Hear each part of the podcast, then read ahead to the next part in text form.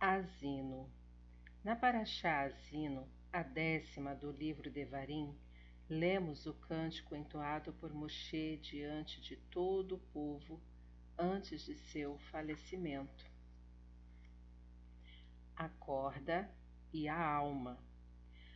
Pois a porção de Elohim é o seu povo, Jacó é a parte da sua herança. Nesta paraxá, a Torá descreve a ligação entre Deus e o povo judeu, usando a corda como metáfora. A expressão aí utilizada, revel nahalató, traduz-se literalmente como a corda da sua herança. O simbolismo da corda que une Deus a cada judeu encerra significados profundos, como explica o Admor Hazaken. A alma assemelha-se a uma corda, exercendo a função de estabelecer uma conexão entre o judeu, um ser humano de carne e osso, e o Criador. Quando a corda está inteira, a ligação é perfeita, porém, caso ela se danifique em consequência dos pecados cometidos pelo homem, o vínculo sofre uma deteriorização proporcional à gravidade da falta e ao abalo causado na conexão.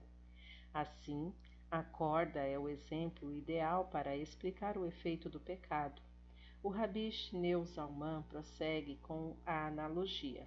Primeiro, a corda da alma é formada por 613 filamentos, que correspondem às 613 mitzvot da Torá. Quando peca, o judeu corta um desses fios, enfraquecendo a corda inteira pois cada um de seus componentes influencia todos os outros. Além disso, os pecados mais graves, puníveis com a pena de morte, carete, podem romper a corda de uma vez só. Deus nos livre, desligando completamente a pessoa de Deus. Em tempos antigos, quando existia o templo sagrado em Jerusalém, tais pecados podiam realmente custar a vida ao indivíduo. 2. A corda possui duas pontas, uma superior e uma inferior. Quando movemos uma delas, a outra é impelida na mesma direção. Similarmente, o judeu e Deus estão intimamente ligados entre si. Qualquer movimento num dos lados da conexão provoca um deslocamento análogo no outro lado, de modo que o pecado é algo extremamente grave pois arrasta Deus para o mal. Quando emprega suas forças em práticas nocivas, o judeu puxa Deus consigo, forçando-o a acompanhá-lo ao nível mais baixo da sua da Sitra Arra. As duas explanações acima parecem ser contraditórias. Uma enfatiza que o pecado produz um corte na conexão com o Criador, enquanto a outra afirma que o pecador continua vinculado a Deus e o leva consigo quando, quando peca. Para conciliar esses enfoques, devemos compreender que há dois graus de conexão com Deus, mais uma vez comparados à corda. Primeiro, a ligação passível de ser influenciada pelo comportamento inadequado da pessoa, que pode assim provocar um rompimento. E dois, uma ligação tão profunda que, mesmo pecando, o indivíduo não se separa de Deus, mas o carrega consigo a todos os lugares. Nesse nível, não existe a possibilidade de cortar a conexão, mesmo na hora do pecado. A pessoa permanece unida a Deus. É aí que se percebe a oportunidade ilimitada de fazer techuvá, visto que o sujeito jamais se desvincula do Criador mantendo-se eternamente ligado a ele. No fim, ocorre um despertar com o retorno a Deus por meio de uma techuvá completa. De geração em geração. Lembra-te dos dias antigos, atenta para os anos das gerações sucessivas.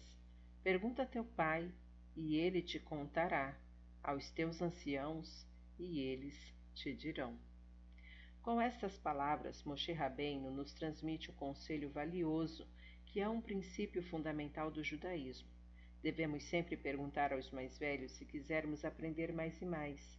A palavra hebraica zaken significa velho.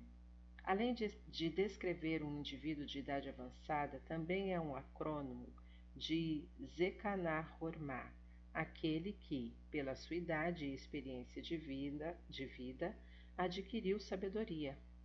Há uma tendência na era moderna de desprezar os conhecimentos e hábitos antigos. Observamos a rápida obsolescência de materiais e aparelhos que nos foram muito úteis no passado, como o papel que vai sendo substituído pelas páginas eletrônicas. Nosso computador de última geração amanhã se tornará ultrapassado com o lançamento de um equipamento mais avançado. Nota-se também na evolução da medicina que os médicos jovens rejeitam tratamentos do passado em favor de técnicas mais recentes. Cientistas da nova era refutam as teorias pré-existentes. Enfim, o novo afasta o velho, fazendo-o cair em desuso. O judaísmo, porém, tem uma atitude bastante diferente. Em todos os momentos da vida, nós dirigimos nosso olhar para trás, procurando saber como agiam nossos antepassados, pais, avós, até os patriarcas. Eles nos servem de modelo, desejamos alcançar o nível deles.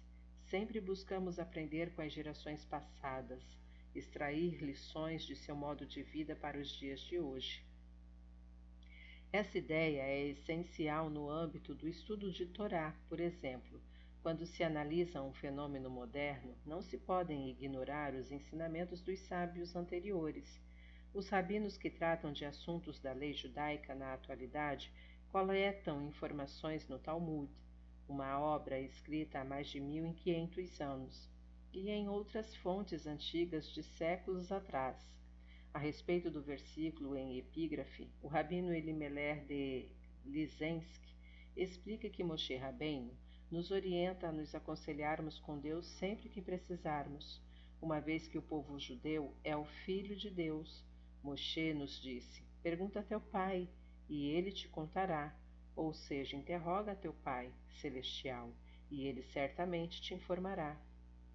Conta-se que um rabino viajava de avião junto com seus filhos e netos. No decorrer do voo, seus netinhos vinham constantemente indagar se o avô necessitava de alguma coisa. Estaria com fome, com sede, queria levantar-se. No assento ao lado encontrava-se um adepto da teoria da evolução. Em determinado momento da viagem, ele se voltou para o rabino e perguntou: meus familiares também estão neste voo, mas nenhum deles veio me ver, nem mostrou preocupação comigo, porque os seus comportam-se de maneira tão diferente. O rabino respondeu: É muito simples. Meus netos me dão carinho e atenção porque assim eles se vinculam a mim, e eu estou ligada ao meu pai, que por sua vez está conectado com o pai dele, e assim por diante, numa corrente que remota remonta ao nosso patriarca Abraão e ao primeiro homem antes dele criado por Deus. Desse modo lhes convém estar em minha companhia. No seu caso, porém, seus descendentes se afastam, porque ligando-se a você estariam se aproximando do macaco. E isso eles não querem. Em suma, Moshe nos dá aí uma sugestão extremamente importante e poderosa. Conecte com Conecte-se com aos seus pais e ancestrais e assim você se ligará a Deus. Que possamos seguir sempre essa orientação e unir-nos ao Criador, assegurando o nosso próprio bem. Era uma vez uma alma perdida. Naquele dia, como de costume, o Baal Shem Tov viajava com seus discípulos de forma milagrosa os cavalos corriam livremente pelas florestas e de repente pararam, um sinal de que ali havia algo a ser feito. Os viajantes rezaram Minhá, a oração da tarde, e depois se sentaram para comer. Subitamente Baal Shem cavou um buraco, derramou nele um pouco de vinho e exclamou: Lehaim! Os alunos estranharam esse comportamento, embora estivessem habituados a atitudes semelhantes do mestre. Notando que todos o olhavam com um ar de interrogação, o Baal Shem Tov contou a seguinte história. Um comerciante abastado tinha uma filha única. Quando ela atingiu a idade de casar, o pai lhe encontrou um excelente rapaz, aluno aplicado e profundo conhecedor da Torá. Nada faltava aos recém-casados, de modo que o marido podia dedicar-se inteiramente aos livros sagrados. O pai da moça faleceu e deixou uma vasta herança para o casal. A filha assumiu a direção dos negócios e seu marido continuou estudando. No bairro em que moravam havia um padre que tentava converter judeus para o catolicismo, concentrando seus esforços nos eruditos da Torá. Quando soube do rapaz tão devotado ao estudo, ele começou a tecer um plano para pegá-lo numa armadilha.